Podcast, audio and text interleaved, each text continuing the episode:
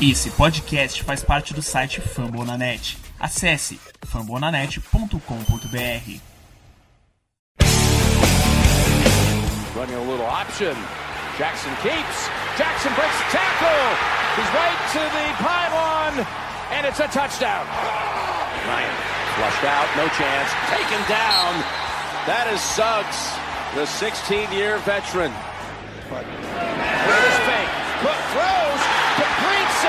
it for the first down. That is what Georgia was trying to do on this field last night against Alabama. Tight windows. Oh, no, kick ball's down.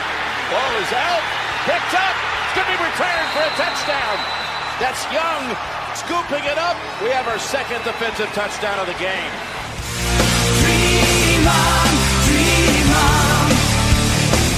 Estamos começando mais um episódio da Casa do Corvo. E ó, um, dois, três vitórias seguidas, minha gente. Vitória fora de casa. Tá tudo uma maravilha nessa rodada, hein?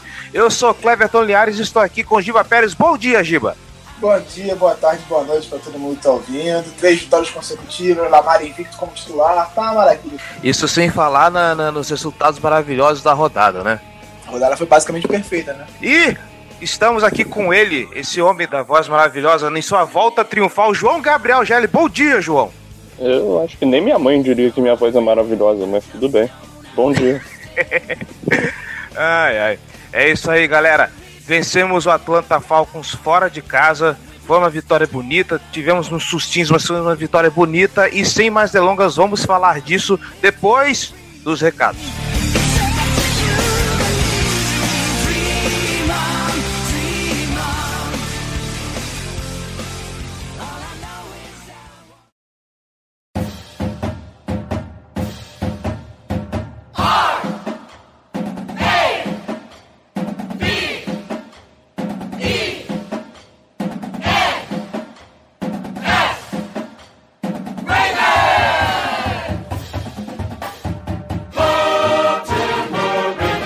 Recadinhos rápidos, galera. Você que escuta a Casa do Corvo tá gostando? Quer ajudar esse projeto a crescer, a se tornar maior? Então você pode. Seja apoiador, seja torcedor de elite. Apoia.se barra Casa do Corvo. Com um real você já faz uma grande diferença para esse projeto. Lembrando que apoios de 10 reais para cima tem direito ao Boteco do Corvo. O que é o Boteco do Corvo? É o nosso grupo fechado no Facebook, onde a gente faz debates muito legais, soltamos coisas do podcast mais cedo.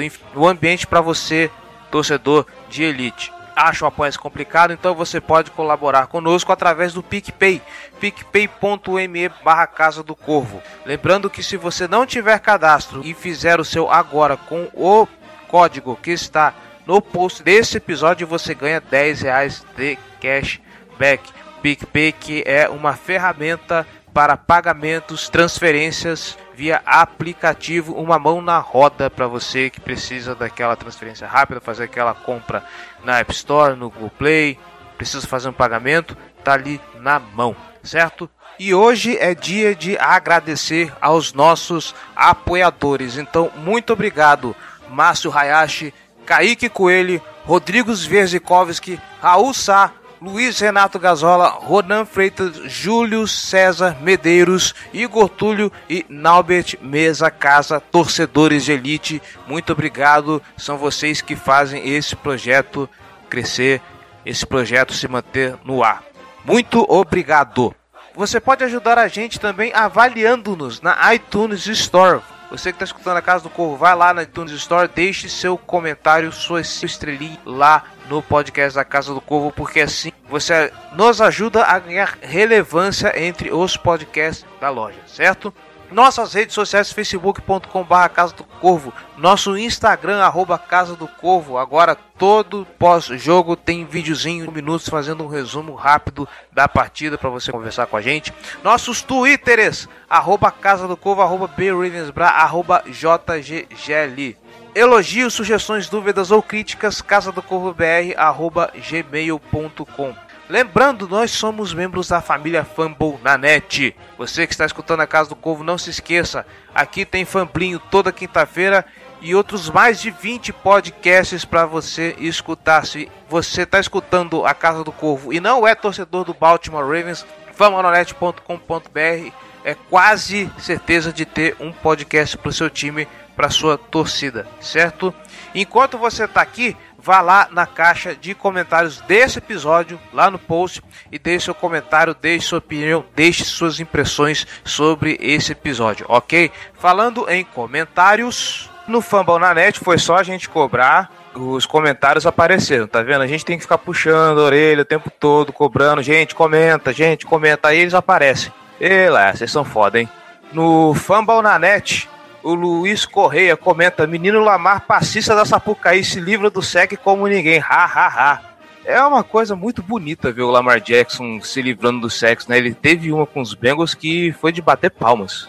Ah, ele correndo, é, assim, a velocidade que ele alcança, sai até a estatística, ele atingiu 15 milhas por hora nessa temporada, pelo menos em, em 25 tentativas de corrida. Esse índice é maior, é o maior da liga, assim, maior que qualquer running back, qualquer wide receiver e tal. Tipo, o cara, ele é muito rápido. Ele é muito rápido. E já dá ele faz pra. as pessoas errarem. já dá pra correr 100 metros rasos depois dessa, né? Luiz Renato Gazola. Casar no sábado e escutar a mesma música de entrada no podcast na entrada da noiva não tem preço. E na mesma semana, hein? Isso aí o meu pai chamava de transmimento de pensação. Simpatia pura, velho. Pois é, né? Aqui é o, o podcast está sincronizado assim com o pensamento dos ouvintes, entendeu? É assim que funciona. o Arthur Soares, bom trabalho e obrigado pelo podcast sensacional. Ele deixa uma pergunta, mas com uma pergunta igual que ele já fez no Facebook, a gente guarda pro final do programa. E o Thales, como é bom ver um Jones com a nossa camisa fazendo retornos, verdade, sem saudades disso. Quanto ao Lamar como futuro símbolo do time, o garoto e o Baker farão uma nova rivalidade histórica no futuro da divisão.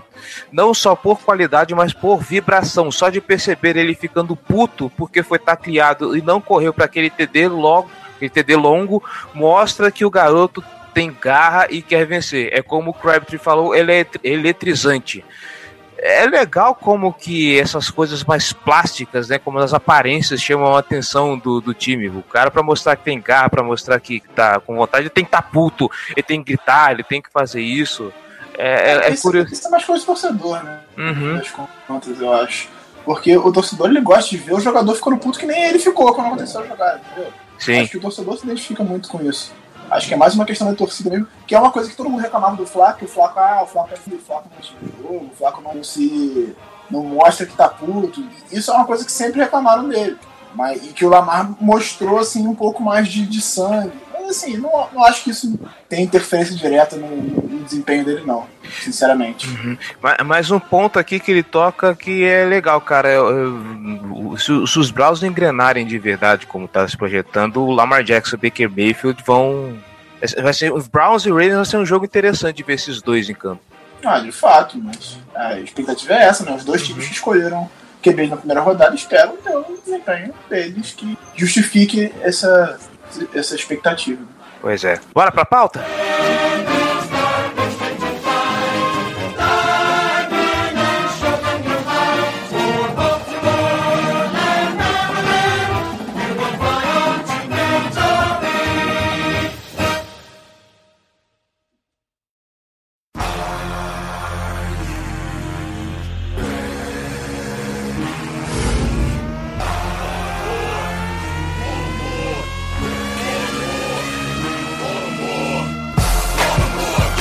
Senhores, 26 a 16 foi um jogo que deu um, alguns sustos pra gente né, em alguns momentos bem específicos do jogo, mas a gente vai chegar lá.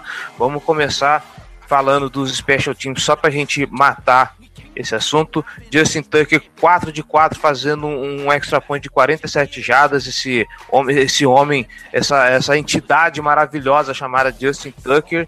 E tivemos mais uma jogada engraçadinha também, um fake punch do, do Sam Cook, que infelizmente não teve o resultado que a gente queria, mas. É... Não, o fake deu certo. Não, o fake punch É, o deu fake certo. punch a deu, conclusão do drive que infelizmente não, não terminou do jeito que a gente queria, né? É, curiosamente, se o fake punch tivesse dado errado, a gente não teria tomado touchdown. pois é. Quer dizer, não necessariamente, né? O Falcons podia ter pego a bola na ótima posição de campo feito touchdown. Né? Uhum. O Mas. que a gente sabe é que o fake punch fez com que a gente tomasse touchdown. Uhum. Naquela análise reducionista de resultado apenas. Mas é bom ver que. Se faz tempo que eu não. Que eu esperava uma jogada engraçadinha dessa do, do, do, time de especialistas. Eu queria só deixar essa nota. Eu quero, mais, quero ver mais vezes isso. Eu espero que aconteça mais. Gente dá mais sustos no, nos times adversários com um negócio desse.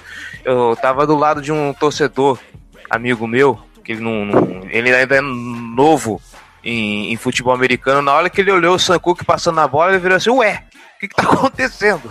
É, mas a ideia, esse tipo de jogada não pode ficar acontecendo toda hora, né? Senão Sim. Uhum. perde o, justamente o, o fator, o fator dela, né? surpresa, né? Uhum. Né? A magia do momento.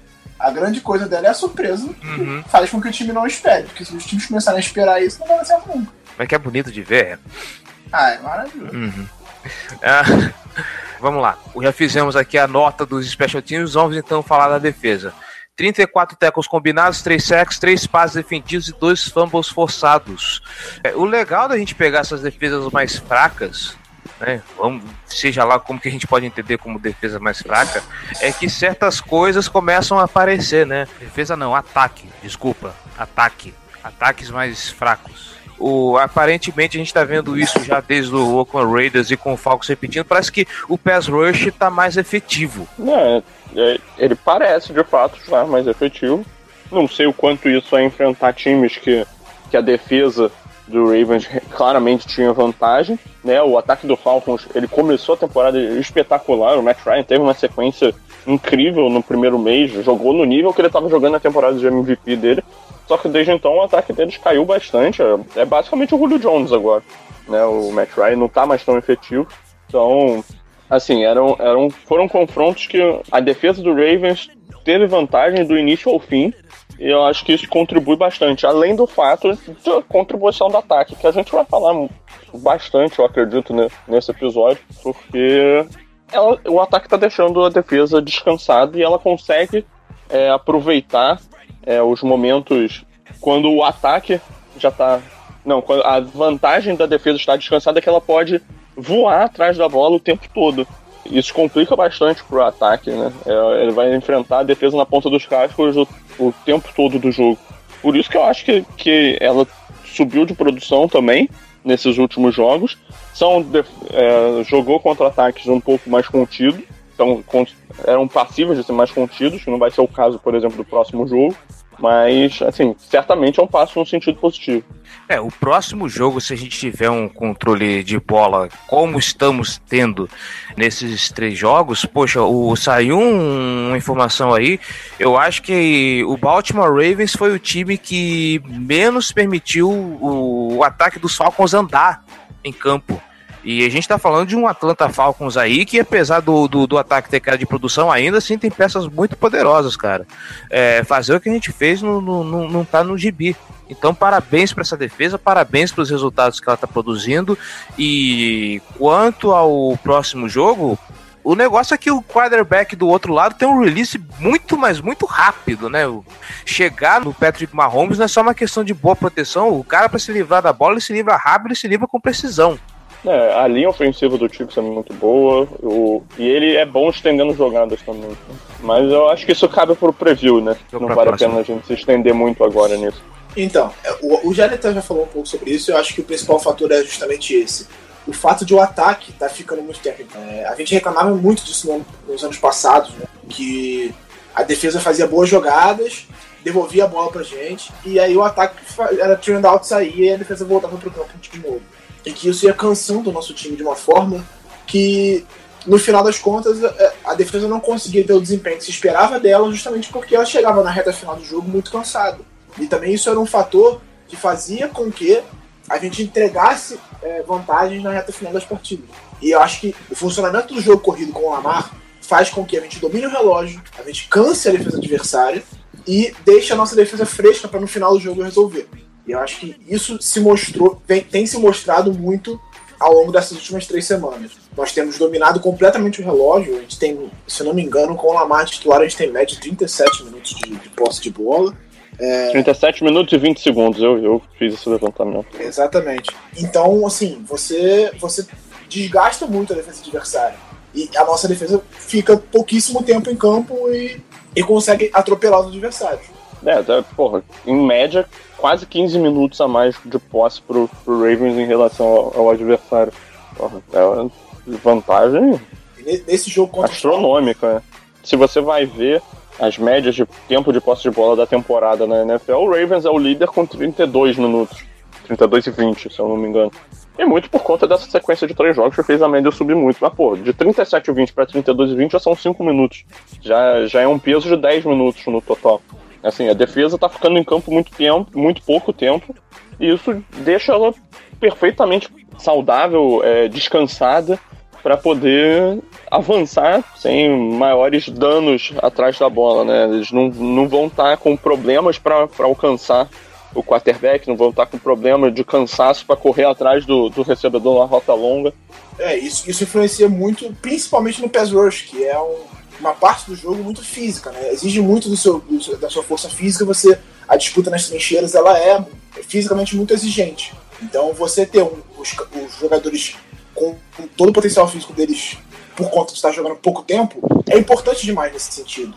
Assim como influencia na secundária também, que tem que ficar correndo o campo inteiro durante muito tempo e que está jogando muito bem, muito também por conta disso. Falando em secundária, vamos aqui para alguns destaques, e eu acho que talvez seja o destaque do setor defensivo de, eh, desse time.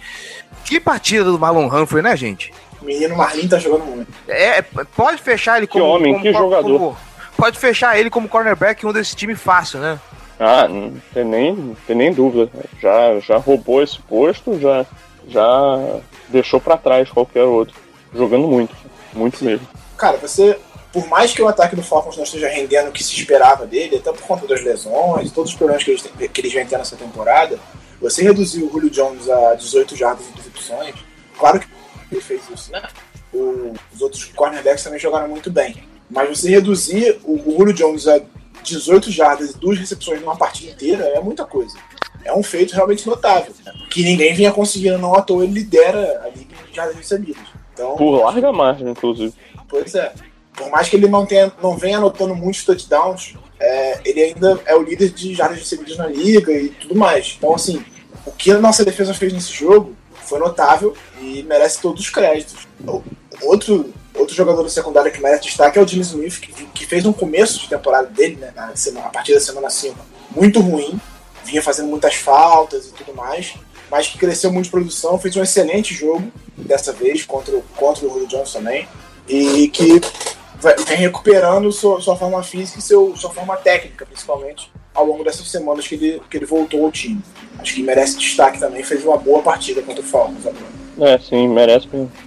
Esse corpo de, de cornerbacks que a gente tem hoje, na sua melhor forma, com todo mundo saudável e jogando bem, talvez seja, eu arrisco dizer que seja talvez o melhor corpo de, de, de, de linebackers da, da, da liga. Cornerbacks. Cornerbacks. cornerbacks, o que, que eu falei? Linebackers. Linebackers. Nossa, que eu tô ficando louco. O melhor corpo de cornerbacks da, da liga. Eu sei que a gente tem outros talentos muito bons aí, mas o que esse time tá produzindo, cara, é brincadeira. Mesmo o, o Brandon Carr, que, que, que, era questionado porque ele não, não tinha tanto talento, ele anda fazendo um trabalho muito bom esse ano. Sim, a temporada dele é muito boa. Sim. Até porque, cara, ele é um bom jogador. Não é um jogador maravilhoso, mas ele é um bom jogador. Ele não é um cornerback eu... um, assim, mas ele dá. É, eu, eu acho, sinceramente, que ele nunca deixou de ser um bom jogador. Nunca foi um mau jogador pelo Ravens. É, a gente sempre a gente defendia ele bastante aqui até. Que a crítica era exagerada. Acho que ele é um jogador ok, né? Ele vai fazer o papel dele de uma maneira bem sólida. Tem muito jogador pior para se ter no elenco do que ele. Então, né? Mas assim, o que pressiona o que impressiona é o seguinte: quando ele veio, ele veio para ser lá o cornerback 3 e a gente, a gente sempre pensava ser o, o Marlon Humphrey e o Jimmy Smith. Os dois ali, um e dois. E quando foi necessário que o Brandon Carr assumisse a função de cornerback 2, ele não deixou a peteca cair, cara. E isso é digno de mérito. Para um cara que veio assim questionado do Dallas Cowboys por, por, por, um valor bem baixo, ele tá fazendo um trabalho muito bom nesse título. Sim, especialmente nessa temporada. A temporada passada que ele precisou ficar muito mais tempo em campo, porque ele começou como titular enquanto o Humphrey estava sendo preparado, e aí como o Humphrey começou a ganhar espaço no time, o Jimmy Smith machucou e ele precisou continuar como titular.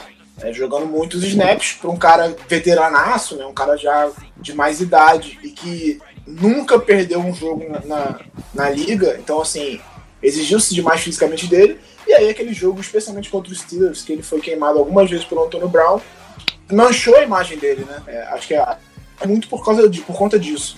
Só que, cara, qualquer um é queimado pelo Antônio Brown, né? Vamos ser sinceros, não é, não é a coisa mais incomum do mundo ser queimado pelo Antônio Brown. Voltando um pouco naquele assunto do, do Pass Rush, Terrell Suggs e CJ Mosley, eles estão tendo também um rendimento melhor puxado por esse fator de a defesa estar, estar menos tempo em campo, porque o, a gente questionou o, o, o Sid Mosley que vem fazendo uma temporada abaixo do esperado. O Suggs a gente sabe que é um cara já veterano, já velho, então por mais que ele seja explosivo, tava complicado dele, dele fazer as jogadas dele, chegar mais no QB. E nesses três jogos eles estão aparecendo muito e muito bem. É, a partida do Suggs agora contra o Falcons foi notável, ele jogou demais, especialmente no começo. Jogou muito. O começo do jogo dele foi, foi brincadeira. Ele teve aquele sec logo no, no primeiro drive do Falcons, que aí matou o drive, né? Era uma terceira descida, ele foi lá e sacou o Matt Ryan e teve outros hits, chegou bem, é, dois tackles for loss também na partida. Então ele jogou um absurdo. O Suggs, pra idade dele, cara, 16 temporada dele na NFL, cara, tá jogando muito. Tá jogando muito. E eu acho que um, um outro fator também que influencia, além, claro, de, de, estar fisicamente bem, é o fato do Judon ter crescido de produção. Você tem o Judon melhorando o nível deles, tem o Cedar Smith que fez um começo de temporada bom, teve, tinha caído de produção, mas está se recuperando. E, e, aí, claro, abre um pouco de espaço para ele também. Você tem outros caras para defesa se preocupar em, pro, pro ataque se preocupar em bloquear, e abre um pouco de espaço pro cara diferenciado que é o Suggs. Apesar da idade dele, ele consegue render muito bem ainda. Eu acho Principalmente que... se tiver descansado, né? Exatamente. Então, se tem uma rotação que, que é relativamente boa, o Balser está jogando alguns snaps, apesar de não estar tá conseguindo produzir, talvez seja a grande decepção desse corpo de linebackers até aqui, em relação à produção, né? Você não tem estatísticas dele notáveis em nenhum nenhuma das áreas que ele precisaria ter, mas está tá entrando bastante em campo, ou seja, está dando rotação para o corpo do pass rush, e aí você tem o Judo e o Darius Smith jogando muito bem. Então eu acho que tudo isso faz com que o Suggs esteja fresco e a todo vapor para conseguir render o que, que, a gente espera que ele renda. Para defesa, mais alguma consideração a ser feita? Talvez elogiar o Brandon Williams, que fez um bom jogo também, foi um dos melhores avaliados entre os, os defensores. Conseguiu fechar bem o espaço para as corridas. E, apesar de, de, não ter o Devonta Freeman, o Falcons também não conseguiu correr com, nem com o Devin Coleman, nem com o Smith. Nossa, nossa, nossa defesa como um todo jogou muito bem, assim. Acho uhum. que não tem, não tem nenhuma peça que a gente possa dizer, ah, essa rendeu abaixo do esperado. Essa, a defesa, merece muitos créditos por esse partido, jogou um absurdo. Cara, porque se você parar pra pensar, a gente ganhou de 26 a 16, mas um, um dos, dos 16 pontos do Falcons, um veio num drive já de garbage time, quando a defesa do Ravens fez um monte de faltas e a, a arbitragem deu uma exagerada em uma ou outra. Né? É, e foi logo depois do nosso touchdown defensivo, então assim, a concentração baixou mesmo. Uhum. Sim, é. e, ali a gente já tinha praticamente matado o jogo. Né? E, e, e, falando em arbitragem dar uma exagerada, o, o, NFL, ombro não é capacete, tá? É só querer deixar registrado isso. Fica registrado o protesto aí. Aqui tem denúncia! é só Essa foi brincadeira, né? Ah, palhaçada aquilo, né, porra? Sim, acho que é por, é por essas e outras que deveria ter, assim, não, não desafio, mas pelo menos revisão das faltas. Ter algum, algum árbitro. É, mas eu acho. Revisões, assim, entendeu? Eu acho que para lances muito claros, assim, porque foi um lance claríssimo que estava errado. Não é o caso, ah, não, é duvidoso. Não, esse lance era muito claro que estava errado. O problema é que tem que ser, eu acho que o único tipo de falta que pode ser pensado assim são as que são claramente objetivas na marcação. Por exemplo, o cara ultrapassou a linha de scrimmage, é um offside. Sim, exatamente. Isso, isso é objetivo. Agora, esse tipo de falta, é, eu, pelo que eu entendi, o juiz errou qual é a falta que ele apitou, mas se ele quisesse chamar um hit um, um defense, defenseless receiver, eu acho que ele podia, podia chamar, né? A, a porrada no, no, jogador que não dava, não conseguia se defender, no recebedor que não, não poderia se defender. Acho que isso ele podia chamar. Foi isso que eu entendi, pelo menos do que o comentarista de arbitragem da transmissão americana falou. É ah, aquilo não era, não era um, um movimento de, de abaixar o capacete para iniciar contato, uhum. mas poderia ser tratado como um, uma falta, assim. É, a nomenclatura ali que foi errada. Tá bom, vamos levar isso em consideração, porque eu achei uma, uma, uma palhaçada aquilo. E eu queria deixar. Mas enfim, aí... não, pera aí que eu tava falando. Ah, tá, achei que tinha terminado, vai lá. não, Giba me interrompeu como sempre. Eu não tô falando nada. Não, é só para complementar sobre a defesa, que foi esses pontos, né, e, e a pontuação do touchdown defensivo do Falcons, né, quando o Ravens estava avançando bem. Então, porra, 14 pontos assim e, os outros, e o outro foi um field goal na primeira campanha do jogo. Então a defesa passou a maior parte do tempo em ótimo, ótimo nível. É, forçou um monte de, de campanhas curtas, ajudou o Ravens a dominar o relógio, né? O Falcons não conseguiu controlar a bola. Então, assim, desempenho espetacular do Ravens. E garantiu um TD só para não dizer que foi o Tucker que ganhou esse jogo. Obrigado, Patrick Onorsor, e obrigado, Tavon Young. É, e depois de muitos jogos sem fazer turnover, né, a gente força o segundo touchdown defensivo consecutivo. Foram dois jogos consecutivos com touchdown defensivos. Então, assim, o desempenho da defesa está crescendo. Continuemos assim. É. Amém. Foram quatro, quatro forçados. Que beleza.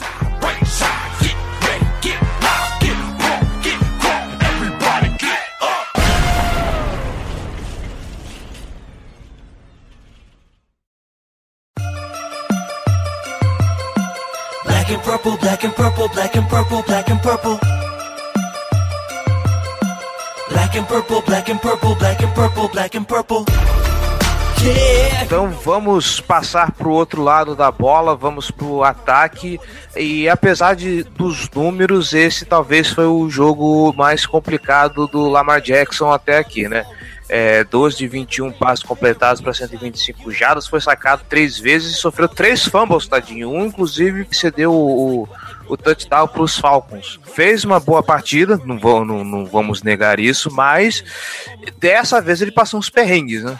A estreia dele fora de casa, assim, é, eu não esperava nada muito melhor do que isso, não, pelo que ele vinha mostrando até aqui. Em relação, claro, ele poderia ter cuidado um pouco melhor da bola, acho que o principal ponto é esse. E até o Harbo falou isso na coletiva, que o ataque sabia que precisava cuidar um pouco melhor da bola, que não podia correr esses riscos assim. Eu acho que esse é o principal ponto que precisa ser trabalhado ao longo da semana agora. Não pode, não pode arriscar tanto assim e cometer tantos erros assim em termos de soltar a bola. A bola precisa estar segura. Especialmente considerando que a gente não caminha tanto pelo jogo aéreo, então se a gente tiver um jogo difícil correndo com a bola e a gente sofrer tantos, tantos fumbles assim, a gente pode acabar colocando em risco uma vitória que seria tranquilo. Então eu acho que o ponto de, de melhora principal é esse. A gente precisa cuidar melhor da bola. Principalmente em, em questão de fumble. Eu acho que como passador ele não correu nenhum grande risco, pelo menos eu não lembro. Ele teve problemas de imprecisão, mas eu não lembro dele chegando perto de ser interceptado. Posso estar enganado, mas você lembra? Vocês lembram de alguma vez? Interceptado então, assim, não. É, ele teve erros como passador, mas nada, nada absurdo. Assim. É, não, não foi nada que ficou perto de ser interceptado, né? Isso que eu quero dizer. É como passador, ele cuidou bem da bola. Eu achei ele só tem que prestar mais atenção na proteção quando ele tá tentando escapar no pocket ou, ou correndo com a bola. Né? É, acho que esse é o ponto de, de maior cuidado que ele precisa é, ter nesses próximos jogos. Eu espero que esse jogo tenha servido como algum aprendizado nesse sentido. Né? É o terceiro jogo do cara como profissional, como o Giba muito bem lembrou, o primeiro jogo dele fora de casa como, como titular. Então, obviamente, ele ainda está no estágio muito inicial de, de evolução. É, jogar ir para um calor jogar no Mercedes-Benz Stadium não é não é coisa fácil, né? O, pelo menos o, o, Lamar Jackson é um dos fatores que propicia o, a maior posse de bola pra gente, né? Porque como ele não, além de ser um passador, ele é móvel no pocket, ele consegue ganhar é, jardas com, com o pé, então ele ajuda nesse quesito de manter o time com mais posse de bola. Então, pelo menos nisso ele ainda tá, ele ainda tá de parabéns. Eu diria que ele é, é um fator. É, eu também. Para mim, o, o jogo terrestre melhorou por causa disso. Porque o Lamar Jackson entrou. Só dele estar em campo já potencializa a capacidade que o Ravens tem de produzir pelo, com corridas. E uma coisa que vale ressaltar é que, pô, o Lamar Jackson, isso aí serviu para ele se, se acostumar já com o gramado de, quando, de onde ele vai estar jogando em fevereiro, né? Assim, só dizendo. Se acostumou com o estádio. Verdade, já, já conhece o ambiente, Mas, pô. Fevereiro vai estar jogando em casa. assim esperamos.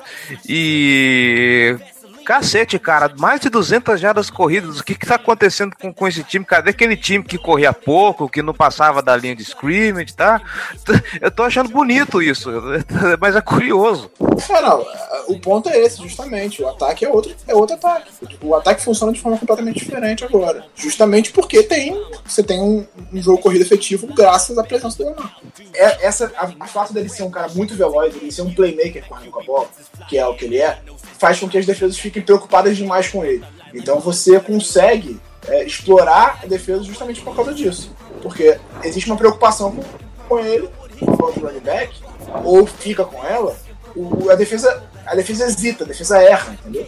Quando você faz alguém hesitar no, no esporte de alto nível, você tá, você tá um, passo na, um passo na frente já, entendeu? Você não, no esporte de alto nível não tem espaço para hesitação. Você tem que estar tá sempre decidido, jogando o, o seu máximo, senão você vai perder. Enquanto a gente. Eu tava conversando esses dias com o pessoal lá do, do WhatsApp e. ah, não, minto. Mentira, isso foi no Facebook. É, da gente falando sobre o. Cleverton é um homem de muitos círculos sociais, né? É, ele tem muitas, muitas redes. É. Não, quem dera. Só... Né, tava falando com o pessoal do LinkedIn. Não, não, não LinkedIn eu não uso. Do, do Orkut. é. Não, não, eu estava vendo um. Ô, oh, meu Tumblr. ah, é. É, eu tava vendo o pessoal comentando lá e quem tá sentindo falta do, do Flaco, entre aspas, gigantes essa frase, tá, gente? Não me entendo mal, tá sendo principalmente o John Brown, né? Que vinha recebendo 4, 5 passes o tempo todo, passando pra, pra, passando para mais de, de 100 jardas e desde que o Lamar entrou, os números vieram minguando. O Giba já tinha comentado isso, que o QB novo provavelmente ele vai confiar mais no Tyrande, que é a bola de segurança dele. Como o, o Crabtree também é, é um alvo que, que, que, passou a ser mais explorado pelo que, eu, pelo que eu percebi, não sei se é loucura da minha cabeça ou se é isso mesmo, mas vai levar um tempo pra gente ver agora esse corpo de wide receivers render, né? Pelo menos até o, o Lamar Jackson pegar uma, um pouco mais de confiança, um pouco mais de química com eles, né? Então aquelas jogadas com o John Brown vão ser, vão, vão ser um pouco mais raras, né? O Willis Need ainda consegue aparecer mais na terceira descida, mas o John Brown principalmente parece que vai ser um pouco mais difícil a gente ver jogadas com ele, né? Pelo que, pelo que está se desenhando o esquema do time. É, a questão do John Brown é que ele é um cara de rotas longas, né? É o cara que estica o campo pro, pro Ravens. E por ser um quarterback calouro, nos primeiros jogos dele como titular, ele é normal a tendência de ser um pouco mais conservador, tentar evitar erros, né? Na mental, é, acho que é uma coisa de mentalidade que você vê em muitos jogadores é, quando eles estão no, nos primeiros jogos deles como profissionais. É, então, eu acho que isso tem muito a ver com a forma como, como a participação do John Brown tem, tem reduzido. Acho que ele tem. Eu fui olhar aqui, ele tem duas recepções né, para 48 jardas nos três jogos com, com o Lamar Jackson como, como quarterback. É, só que, eu, pelo que eu me lembre, as duas recepções foram jogadas que quebraram. É, que o Lamar teve que fugir do pocket e ele achou o John Brown livre é, no, no meio da correria. É, inclusive foi uma das melhores jogadas dele no jogo contra o Bengals. Exatamente. É, nesse jogo, por exemplo, o Ravens teve uma jogada que era para ter sido touchdown pro, pro, pro, John Brown, que foi o pior passe do Lamar Jackson no jogo. É, John Brown tava com uma separação ótima, tava, ia ser touchdown se o, se o passe chegasse nele de uma forma decente, só que o Lamar errou o passe assim, por, por uma margem considerável. É um passe muito impreciso. É, ia ser um touchdown de 40 jardas. É, exatamente. E assim, o, o, próprio time, o plano de jogo não tá colocando. dando essa chance também pro, pro Lamar para fazer os passos mais longos. E isso influencia demais, no, especialmente no John Brown. O Crabtree, pela característica dele, eu diria que ele, como alvo, se assemelha, é o, é o alvo que mais se assemelha a um Tyrant. É um alvo grande, de bola, bola curta e bola de segurança, red zone. Não à toa, o único passo para touchdown do, do Lamar até aqui, desde que virou titular, foi para o Crabtree. Então, pela característica do jogador, eu, acredito que ele, ele vai ser o recebedor mais que mais vai se entender com o Lamar. O Willis Need tá. Eu acho que tá, existe um fator de que o, o Snead caiu de produção também, ele tá jogando um pouco pior do que ele estava no começo da temporada. Ele teve alguns drops, assim, que gente, coisa que a gente não via dele, né? No começo do ano, ele teve alguns drops em parte desde que o Lamar virou o titular. E o, o ponto é, o próprio John Brown, ele falou também, não sei se foi pra não botar pressão no calor, ele falou que ele, ele precisa melhorar, ele precisa conseguir mais separação e mais vezes, no caso, não é nem, não é nem mais separação, mas se separar melhor do, da, da marcação mais vezes para dar condições de passe pro Lamar. Talvez esse seja um fator também. Esse passe do, do último jogo foi, de fato, acho que o pior do Lamar desde que ele virou titular. Que passou bem longe do John Brown, ele estava muito sozinho, assim. Então, ficou, ficou feio e ah, as pessoas reclamam, mas eu acho que, cara, faz parte do aprendizado, faz parte do, do amadurecimento dele, ele vai aprender errando. E, e, uma coisa que me chama muita atenção no Lamar, eu acho que isso, para um calor, é uma coisa significativa. Ele não sente os erros dele, você não vê ele, o psicológico dele sendo abalado por, pelo fato dele ter errado, entendeu? Ele erra e ele volta pro jogo vai lá e faz certo na próxima vez. Então, e, e resolve, e, conduz o time a uma campanha vitoriosa. Acho que esse é o principal ponto de, dele nesse, desde que ele virou titular, assim. Ele não sente os erros dele. E assim. Ainda bem, ainda é. bem. Quarterback é uma posição que precisa ter memória curta. E assim esperamos que continue desse jeito, né? Isso é um fator importante, assim. Eu acho que é o, o cara que, que tem a memória curta, que beleza, errei, vamos lá, segue bala, e ele conduz o time à vitória. Não só não sente o erro dele, como ele vai lá e conduz o time à vitória depois. Como ele fez agora contra o Falcons. Ele sofreu fumble, foi retornar 74 jardas, ele foi lá, pode não ter feito touchdowns, mas ele conduziu o time a posições de campo em que o Tucker falou, botou lá dentro. Ponto. Tudo bem que o Tucker, de, da linha de 50, ele já pode chutar, mas é louco. e agora, é, é o seu sonho, né? Meu sonho, ele chutando da, do meio do campo. Eu acho que agora a gente pode passar para a linha ofensiva, né? A gente já conversou aqui que é incrível como é que tudo que a gente está comentando do ataque está passando pela entrada desse QB calouro, né? Mas não podemos negar que a linha ofensiva, desde que o, o, Jackson começou a conduzir esse ataque, tem melhorado de produção e muito porque talvez agora não precise se esforçar tanto porque temos um QB móvel, né? Acho que a Bayern também tem muita influência nisso, assim. O time foi. O Escura, principalmente, cresceu muito de produção desde a Bayern. Claro que o fator Lamar influencia, novamente a gente falando sobre isso, né? O fator Lamar é uma influência, porque você tem um QB que sai bem do pocket, escapa, e aí a gente também tá correndo muito com a bola, então a, a linha ofensiva ataca mais os adversários, né? Mas eu acho que o, o, o importante nesse sentido do, do, time se preparar, crescer de produção em relação à, à linha. Mais alguma coisa pra gente falar da, do ataque? Então, Não. fechamos aqui então, vamos para as perguntas, gente? Por favor.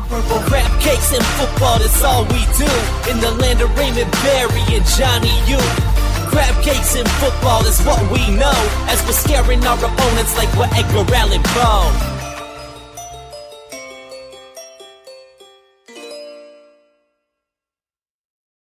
This football right here. We hung today. On back. That's what real linebackers do because we got each other. Run to the football today and let's knock somebody out. Y'all know what we do on three. One, two, three. Oh! Let's go. Let's go. Let's go. Let's go. Let's go. Let's go. Let's go. Let's go. I'm a Baltimore Raven. Então, beleza, vamos para as perguntas para desespero do Giba. Meu desespero por quê? É, o que, que vai ter de pergunta sobre Lamar ou Flaco aqui? Ah, ah beleza. É, na verdade é pro seu desespero porque você é chato mesmo. Também. Bastante. Ai, ai.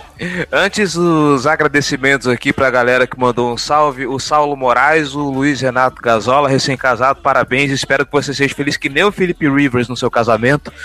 É, ouvi o. o... o Vitor Fernando Borges que pede um abraço pro pessoal de Chavantes, no interior de São Paulo. Tá aí. E o... Casa do Corvo vos abraça, né, como diria o pessoal do, da Trivela. Verdade, né? Sintam-se abraçados. E o Vitor Moraes. Bora lá. O Arthur Soares pergunta: Agora o John Harbaugh vai ter uma escolha a fazer. Mudança de QB nem sempre é fácil. Na minha opinião, o Flaco ainda é a melhor opção, mas tem analistas que falam que se Baltimore não for para os playoffs, o John Harbaugh corre riscos. Vocês acham que ele deve sair?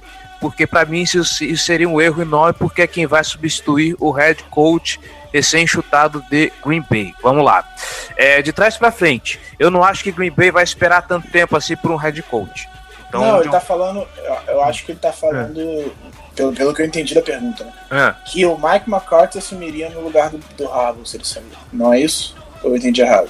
É, sei lá, pra não, mim pelo, que, pelo mas... que eu entendi, Não, pelo que eu entendi é o contrário. Se for. É, eu, quem vai substituir Porque é quem vai substituir o head coach recém-chutado de Green Bay. Ah, sim, Ele é sim, quem sim. vai. Beleza. É, é assim, Aí, eu- então. Então, ele não vai. Eu não acho que Green Bay vai esperar tanto tempo, porque o Rabo só vai sair quando terminar a temporada, se ele for sair.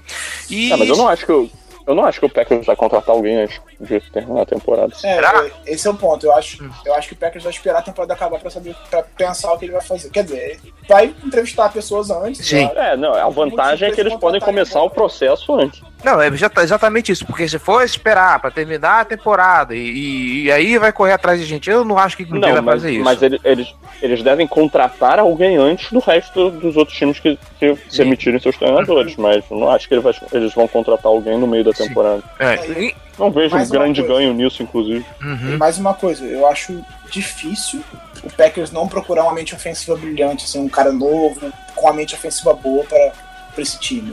Assim, por mais que o Harbaugh seja um, um excelente treinador, isso é indiscutível. Eu acho que o Packers vai querer alguém no estilo mais Sean McVay, por exemplo, não tô dizendo que ele vai encontrar outro, né, que não é fácil, mas eles vão querer alguém nesse estilo para ajudar o, o. Eu acho que esse é o ponto. Eu acho difícil eles pegarem o Harbaugh. É, dá com aquele pela saco do Rogers não deve ser fácil, né? Mas enfim, mesmo que o John Harbaugh fosse pra Green Bay, não vejo problema nenhum. A gente só enfrenta os Packers a, de 4 em 4 anos, então só daqui a 2000 uns caralho aí que a gente, vai, a gente enfrentaria os Packers. O John Harbaugh sair, sei lá, cara, eu gosto do, do trabalho dele. É, ele veio Eu vacilante.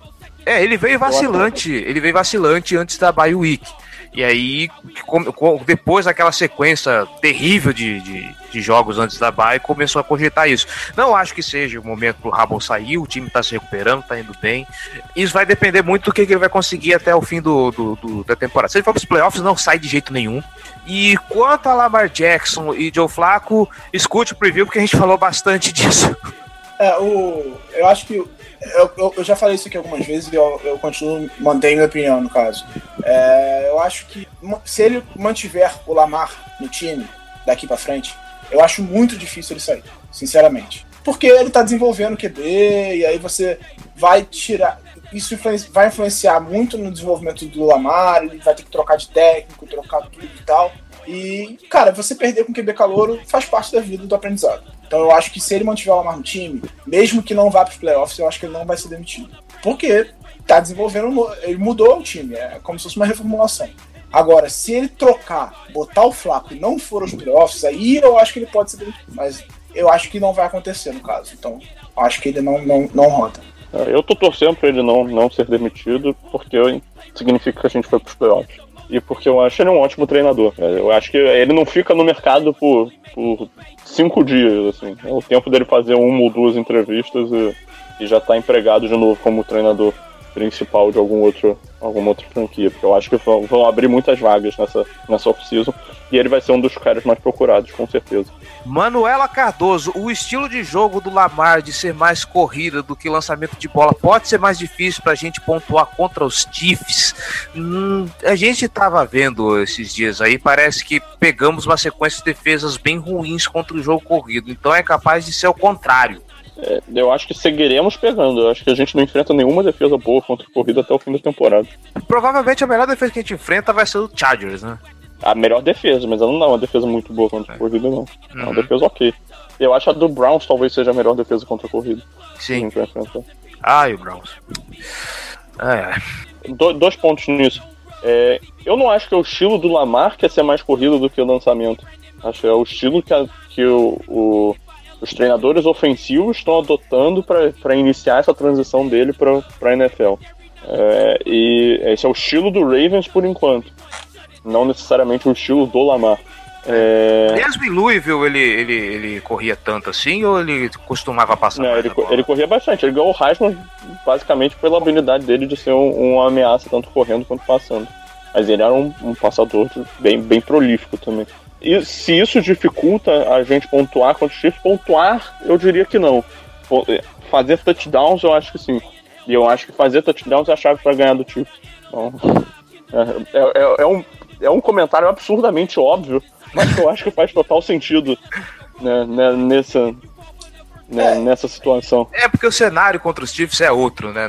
Esquece aquela NFL que o pessoal tá acostumado com, o Chiefs é outro jogo. Não, e pois é, porque assim, por mais que seja óbvio dizer que fazer touchdowns é o caminho para ganhar, contra os times que nós enfrentamos recentemente, não foram necessários tantos touchdowns pra gente. Exatamente, você, vocês conseguem escapar só pontuando, só chutando o field goal, fazendo 20, 23 pontos num jogo. Contra o Chiefs, você dificilmente vai, vai vencer uma partida fazendo 23 pontos. Assim, a chance é baixíssima. Mariano Meranovics conseguindo ir para os playoffs, qual adversário ideal para enfrentar no Wild Card? Patriots, Texans e Steelers estão trocando posições a cada rodada. Eu não acho que os Patriots estão trocando posições a cada rodada, mas vamos lá. Há, chance... Há chances boas de vencer algum deles para encarar os Chiefs no Divisional Round. Um, cara, é, contra os Steelers, jamais. Não quero pegar Steelers nos, nos playoffs de jeito nenhum. Não importa a fase que os Steelers estejam, é sempre jogo difícil. Ah, os Steelers estão uma draga, pode, não vai ser o, o, o classificado é mais fraco. de divisão, né? Então, isso que eu ia falar, não interessa, sempre, cara. Sempre, quase sempre dá jogo. Hum, eu, eu, cara, eu não sei. Eu, eu acho que o Patriots seria um jogo bom pra gente. Eu tenho um pouco de medo do Texans porque eu não sei o que esperar. Eles têm peças boas no, no, no na defesa. Os caras têm o, o DJ Watt, né? Isso, só isso aí já, já é coisa pra cacete. O já Deshaun é Watson. É, já é defesa inteira. O Deshaun Watson tá voando. Né, ele com, com, com DeAndre Hopkins e, e companheiros estão voando. Eu tenho mais medo dos Texans do que dos Patriots nesse momento. E olha que a gente tá falando de Tom Brady e Rob Gronkowski. Então, eu, eu particularmente acho todos esses jogos muito vencíveis. Assim, não, eu não, não botaria o Ravens como favorito. Assim, da, se você pensar em um sentido de casa de aposta e tal, como é que vai, vai estar o favoritismo? Eu não acho que o Ravens seria favorito contra nenhum desses times. Talvez contra o, contra o Texans ou contra os Steelers pudesse ter alguma chance, dependendo de como terminar a temporada. Mas nesse momento, é, mas eu acho que não. E fora de casa, principalmente, né? Acho que a gente jogaria É, então, por, por, por isso que eu digo, é, quando, quando terminar, da forma que terminar a temporada, vai que o Ravens ganha a, a divisão. Então, aí certamente seria favorito contra um, um Steelers da vida. Meio e, jogo, hein? Meio se jogo. Se, se, o Ravens ganha a divisão, o Chargers é um, um adversário bem plausível, inclusive. Então, a porra é uma bagunça, cara. ah, como eu amo a, Mas, mas a minha preferência entre, esse, essa, entre essas opções é o Texans por larga margem. Porque eu acho que a sequência de vitórias do Texans é, é falsa. Acho que é uma das sequências de vitórias, uma sequência de nove, é a sequência de nove vitórias mais falsa da história da NFL.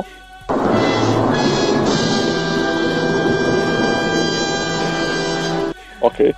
Porque eles venceram. A maior, a maior parte dos adversários que eles venceram é, foram ou na base de alguma sorte que eles deram, algum, algum equívoco que o outro time fez, por exemplo, o, o jogo contra o Redskins. Eles tiveram dificuldade para vencer o Redskins depois de ter perdido o quarterback titular no meio do jogo com uma lesão feíssima, assustadora, porque o, o field goal da, da vitória do, do Redskins bateu na trave embaixo, né, no poste. Porra, mais um. Se o cara botasse um pouquinho mais de força, eles, o Redskins teria vencido.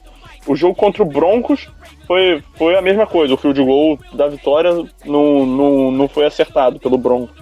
É, os primeiros jogos enfrentou um monte de, de time fraquíssimo. É, ganhou do Giants, ganhou do Cowboys antes de, de do Cowboys se acertar. É, e agora o Cowboys está jogando muito bem.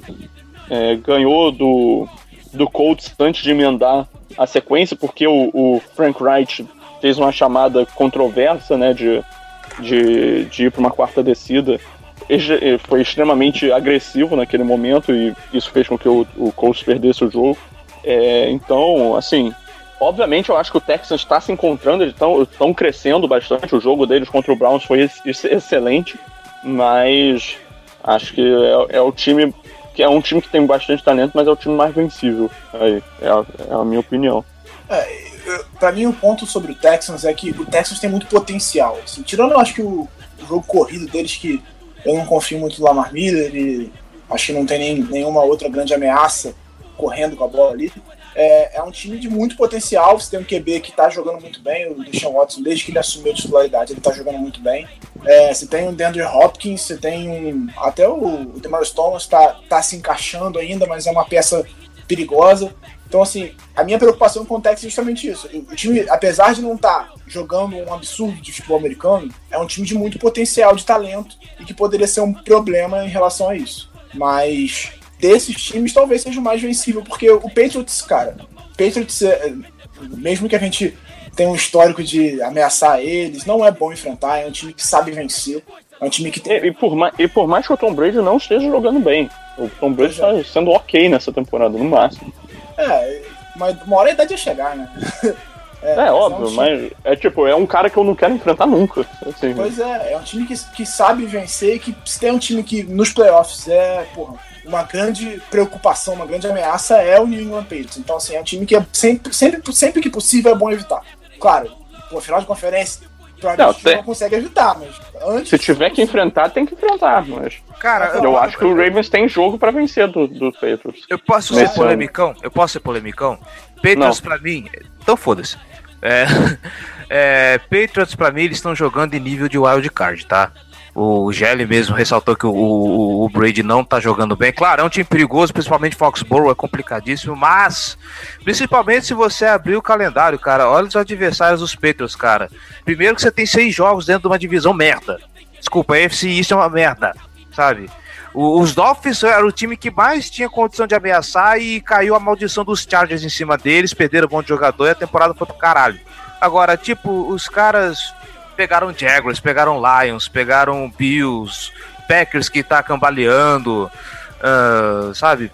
O, o, Colts, por melhor que esteja, pegaram o, o, Colts ainda numa época que não tava ainda se, se não, o, Colts, Pô, cara, o Colts naquele jogo eles quase não conseguiram botar um time em campo, cara. Então, cara. Eles não tinham nem. O Colts estava com uma, hum. quantidade absurda de jogadores lesionados aqui. Eu, eu não, não achasse que o Colts ia vencer se tivesse todo Sim. mundo. Né? Uhum. E eu não sei como que eles conseguiram perder de 31 a 20 pros Jaguars, cara. Então, é, o, o Bortles jogou muito bem naquele dia. E a defesa também. Né, e, é. Sabe, é, olhando o, é, o, esquema do, do. E perder pros Titans de 34 a 10 também, imagino como que, como que o Mariota não jogou nesse jogo. Mas olhando o calendário deles, olhando o jeito que o, os Patriots estão tá jogando, eu considero toda a história dos Patriots. Eu sei que é um time foda pra cara. Bill Belichick é um gênio, Tom Brady é, pode chamar de GOAT, sabe? Eu não vou reclamar. Eu, eu tenho uma admiração muito grande pelo Tom Brady, mas acho que dá para vencer sim. E os Texans, sei lá, com essa sequência de nove vitórias, eu sei que uma hora a sequência vai acabar, mas os Texans me dão um, um tiquinho mais de medo, sabe? Eu acho que eles têm mais potencial para vencer a gente do que os Patriots. Posso estar sendo maluco? Eu sou maluco pra cacete nesse podcast, paciência. Mas sei lá, os Patriots para mim não metem tanto medo quanto os Texans nesse cenário. E os Steelers sai de reto que eu não quero ver esses caras no, nos playoffs nem pintado de ouro. E de amarelo. Pior ainda. ah, é. Mas vamos, vamos guardar essa discussão porque a gente tá cantando muita vitória antes da hora, tá? Sim, a gente, assim. sim, a gente tá. tá, tá, tá, tá já são 10h36, o podcast vai pra duas horas de duração daqui a pouco. Não, o, o, o ponto é, sim, o Patriots, cara, hum. é, é um time que, mesmo nas, nas piores situações, ele, ele encontra formas de vencer. É o pacto, é... né, rapaz? É. Pois é. é, é, é isso que eu, eu, prefiro não enfrentar, entendeu? É, aquele, mesmo quando a gente tava jogando bem, e que a gente tinha um ataque que estava jogando bem, a defesa jogando bem, todo mundo jogando bem, a gente perdeu. Tendo duas então, vantagens de 14 pontos no jogo. Não, não, eu, eu entendo isso. É só uma análise absurda de, de, de conjuntura, olhando o calendário, olhando como uh, o, cenário, o cenário dos times agora. Eu sei que, sim, Petro, se puder fugir, fuja. Mas, próxima pergunta então? Vambora. Vamos lá. Vamos voar aqui que o horário tá apertado. Augusto César de Moraes. Para brigar efetivamente, o time está com desempenho intermitente, quer dizer, time não é constante, com diversas falhas e pouca consistência da OL.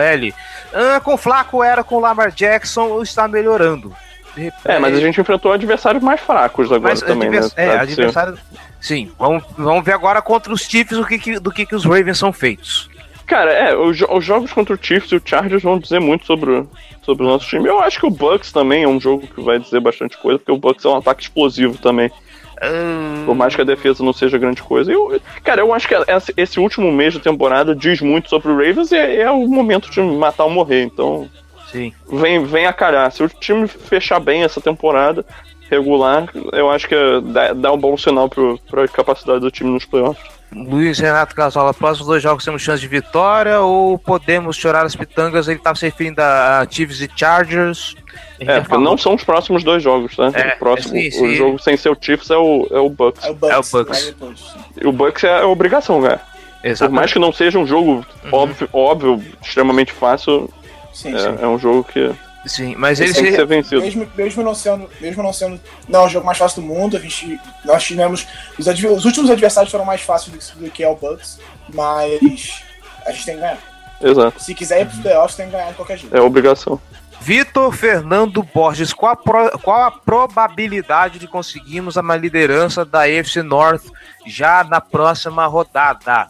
Próxima rodada. 36,4%. Caralho! Ele pediu a probabilidade, velho. Ai, ai, ai, ai. Trabalho com números, né? É, insti- Instituto Meu Ovo de Pesquisa, né? Segundo o Instituto, o Instituto de Pesquisa Data, foda-se. É o IJGG, é, Instituto João Gabriel Gelli. ah, ok. Bom, é, eu acho que a gente não consegue. É, não, eu, eu acho que não, porque eu acho que a gente vai perder, então. E, É, porra, pro, pro Steelers perder pro Raiders, é. É, é, é- é lá no, no, no Mesmo que a- esgotão, é lá no esgotão, mas mesmo assim, cara, olha a draga que tá o Raiders, né? Não, se o Steelers perder pro Raiders, a gente ganhar do Chiefs, amigo. Tra- traz o Realmente. Vince Lombardi aí. Pois é, realmente. Aí empolgou de vez, né? Ai, ai, ai, ai. Yuri Santana, quem será o principal responsável por cobrir Tyreek Hill e sua velocidade, Travis Kelsey, visto a dificuldade que temos em marcar Tyrants? É, eu espero que o Kenny Young jogue bastante. É isso que eu ia falar. O Ken Young, é, segundo o Pro Football Focus, ele foi o melhor, melhor defensor em campo pelo Baltimore Ravens no último jogo e o melhor jogador. Teve a melhor nota, no geral. É, então, eu imagino que o Ken Young vai ter a maior responsabilidade de marcar o, o Travis Kelsey. Vai sofrer um Ele é- bocado. Pois é, vai sofrer, vai ser queimado, mas assim, ele é o, o nosso linebacker, tirando o CJ Mosley, eu diria que com o CJ Mosley em campo, inclusive, ele é o nosso linebacker que ele é mais efetivo na cobertura de passe. Então eu acho que a, a responsabilidade vai ser dele, como calor ele vai ser queimado, inevitavelmente, pelo Travis Kelsey. E por ser um linebacker também. não tem- É um mismatch de qualquer forma. Sim, Mas é quem tem pra marcar ele. porque o Kelsey é um cara que, apesar do tamanho e tudo mais, ele é um cara muito rápido. Então a gente vai sofrer e inevitavelmente a gente vai ser queimado pelo Kelsey, ele vai dar trabalho pra nossa defesa. É, do, do- dos linebackers ele vai ganhar na velocidade e dos cornerbacks ele ganha no físico. Dos safeties também. Então, é um mato sem cachorro. Um cachorro sem mato. Júlio César Macchiori. A gente já falou isso, mas acho que é bom reforçar, né? Como reagiria Lamar Jackson e nossas chamadas de ataque em caso de diferença de duas posses de bolas no placar, precisando buscar o resultado? É, vai, o time vai passar mais a bola. Eu acho que não, não tem como fugir disso. Mas Hum. como ele vai reagir, eu acredito que ele é um quarterback, como outro qualquer, e vai passar a bola. Sabe que entrando naquela cabeça desgraçada do, do, do Morning Egg, eu acredito que ele vai querer correr mais com a bola, porque sabe que é mais garantido avançar em campo. Ah, com duas posses de bola, É, eu acho que- duas posses, eu acho que não tem. Se ele correr, ele é doente. É, eu acho que também depende um pouquinho da do, do momento do jogo, né? Se for no primeiro quarto a gente sair atrás duas portas de bola, mas ainda tá no primeiro quarto a gente tendo a segunda, por exemplo, o Chiefs começa com a bola, faz touchdown, a gente não consegue pontuar, aí o Chiefs faz mais um touchdown e a bola volta pra gente, eu não acho que, que ele vai fugir do plano de jogo, porque ainda tá muito no começo e tal, vai ter sido circunstancial, vai querer tentar manter o jeito como ele se planejou pro, pro, pra partida. Mas se é um, um momento um pouco mais é, pro fim da, da partida, aí já vai já vai se tornar um plano de jogo mais de passe mesmo, mais pesado em passe. Não tem como fugir disso. É, sei lá, o, o Morning Egg, sei lá, cara, ele me assusta às vezes. Pra mim pode ser qualquer loucura da cabeça dele. Vamos pro, pro, pro Fantasy? Vamos lá. Andrei, pra vocês o Humphrey é um cornerback top 5 no geral e o melhor cornerback da NFL na temporada? Não. Não, Não, né? Tem, tem, tem, gente- tem, tem gente melhor que ele na, na NFL, desculpa. John DeFilippo não tá ele muito. tá caminhando pra isso, É. mas ainda é cedo. Acho que daqui de umas duas, três Eu temporadas. não sei nem se eu botaria ele no top 10 da, da temporada, nem do, do, do, É, do, do geral. No- do geral, certamente não. né? Da temporada, não sei nem se ele é Ele tá na fronteira do top 10. É, na temporada talvez ali um oitavo, assim, eu acho que vale a pena. John De Filippo não tá muito bem nos Vikings e pensando nisso dá para imaginar ele como coordenador ofensivo caso o Harbaugh se desfaça do, do Morning Wag. Então, se a gente for pros playoffs, que é basicamente a condição para manter o Harbaugh, né? Uhum. Aparentemente, eu não acho que ele vai se, se livrar do Morning Wag, então... Meu Deus. Não aguento mais ver esse velho. No... E eu não acho que, que o Vikings vai se livrar do John DeFilippo se ele não for virar um, um treinador principal em algum lugar. Ah, a torcida tá tão pistola com o DeFilippo, rapaz. Não, tudo bem, mas eu não acho que ele vai sair do time ah, depois de uma temporada que não é. foi terrível, né? Foi decepcionante, não ruim. É, uma temporada que também tá... foram muitas mudanças também, né?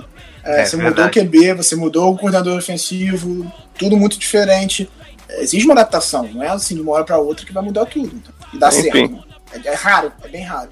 Enfim, isso aqui é Casa do Corvo, não é, não é Vikings Brasil. Não, não, é, não é MVP isso aqui. Abraço, Rafão. É. Vamos pro Twitter então. O Luca Romanelli, com o Lamar no ataque, tem suas falhas, mas a defesa muito dominante. Temos chances de parar Patrick Mahomes e companhia? Ah, não. Depende. O que, que você quer dizer com parar? Com parar você quer dizer vencer? Acho que existe uma chance parar o ataque, eu diria que não.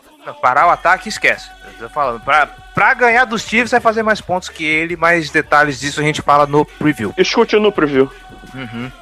O... Aliás, é, teve o cara que o cara perguntou do, do Kelsey e do Tyreek Hill. Sobre o Tyreek Hill a gente falou bastante no preview também. Sim. Então. Júlio Medeiros, vou fazer as perguntas aqui da ordem inversa porque fica mais fácil para mim.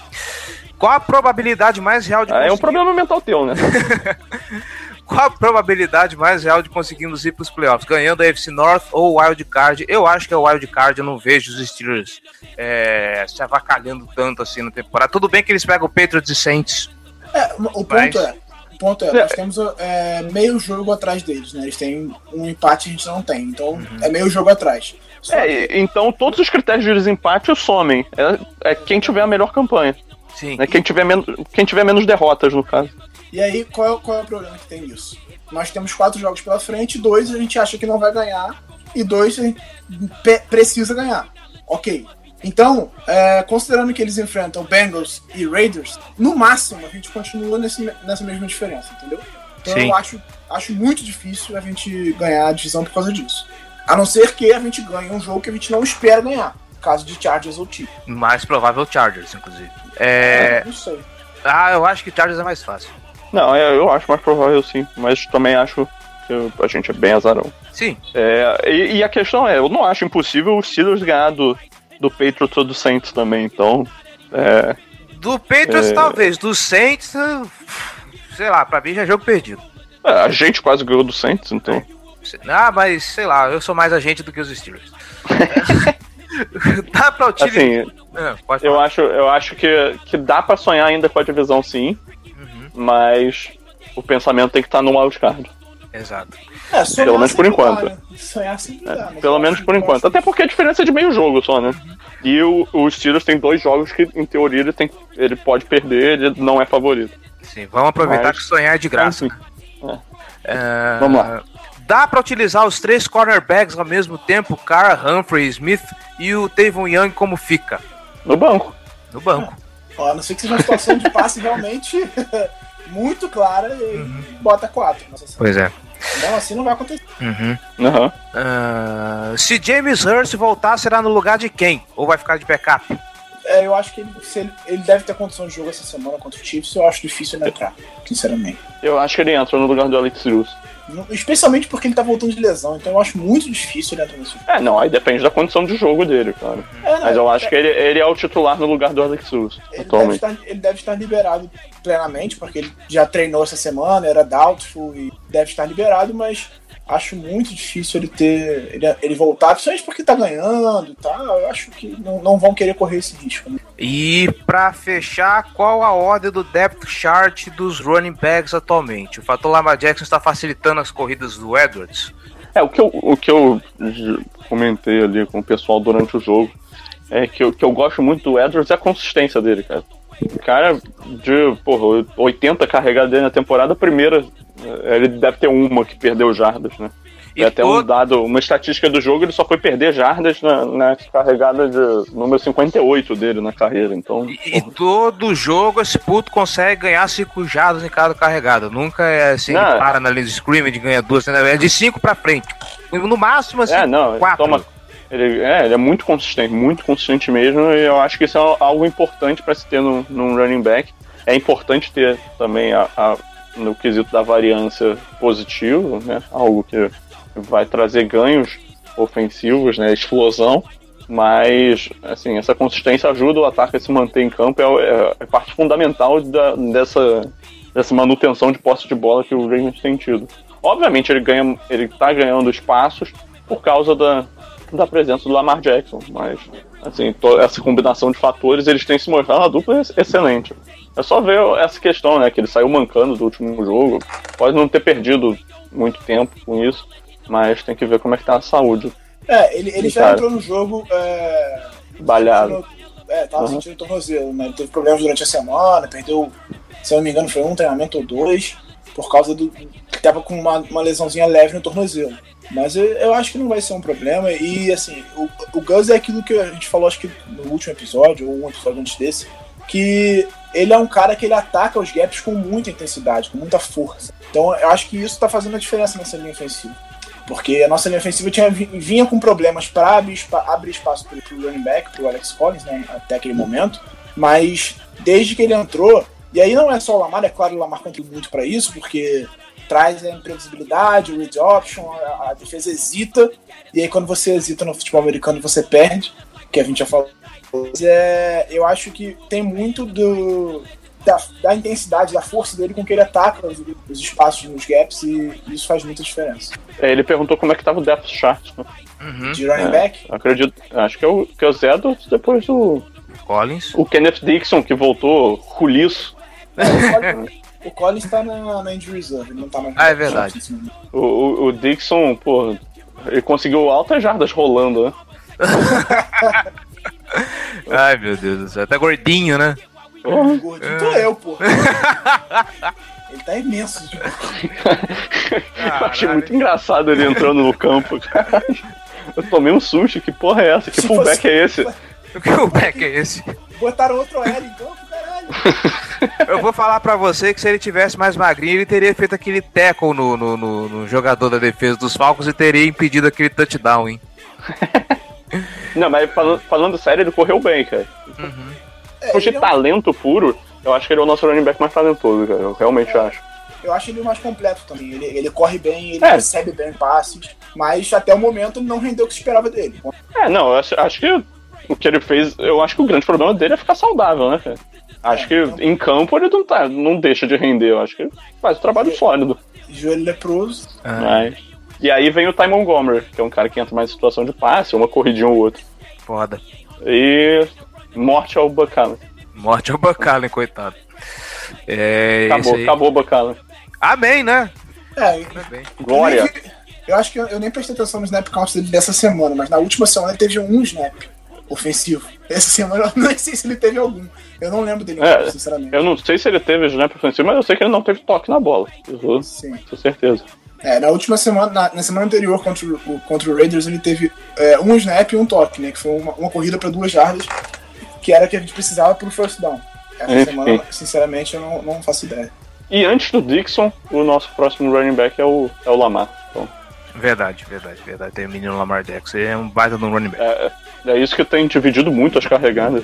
E mesmo assim, o Dixon, como o terceiro cara que mais teve carregada no time no, nesse último jogo, teve oito carregados ou algo assim. Isso mostra que o nosso time tá correndo muito, muito mesmo com a bola. Quem diria, né? Pelo que ele começo de temporada tão. O que é bem estranho pro, pra NFL de 2018. Sim. É, é contrariando, um contrariando as estatísticas.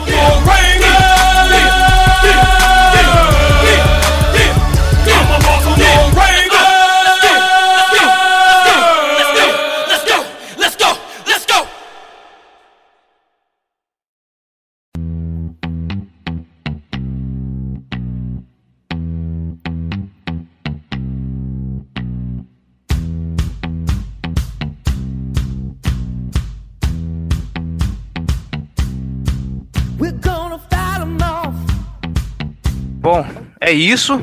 Rapaz, que programão, hein? Que programão. Esse ficou longo. Não no sentido de qualidade, apenas de, de duração mesmo. Ai, ai, ai. Giba Pérez, João Gabriel Eugeli, muito obrigado pela participação, pela presença, pela sabedoria, pelo conhecimento. E é isso aí. Tamo junto sempre. Pô, legal que você agradeceu o Giba, né? Eu, Giba Pérez e João Gabriel Gelli. É, não, eu- é porque eu não tenho nada dessas coisas aí que você citou, cara. Ah, tá. Eu manter a humildade sempre. Ah, claro, né? Tá bom. Você ouvinte que aguentou a gente até aqui. Muito obrigado pela audiência, muito obrigado pela colaboração. E eu não vou enrolar muito, é isso. Pensamento positivo que vai que a gente consegue vencer dos Chiefs, né? Quem sabe? E é isso. Estaremos aqui para comemorar semana que vem. Exato. Até semana que vem, se tudo der certo, com vitória. Até mais, gente. Falou!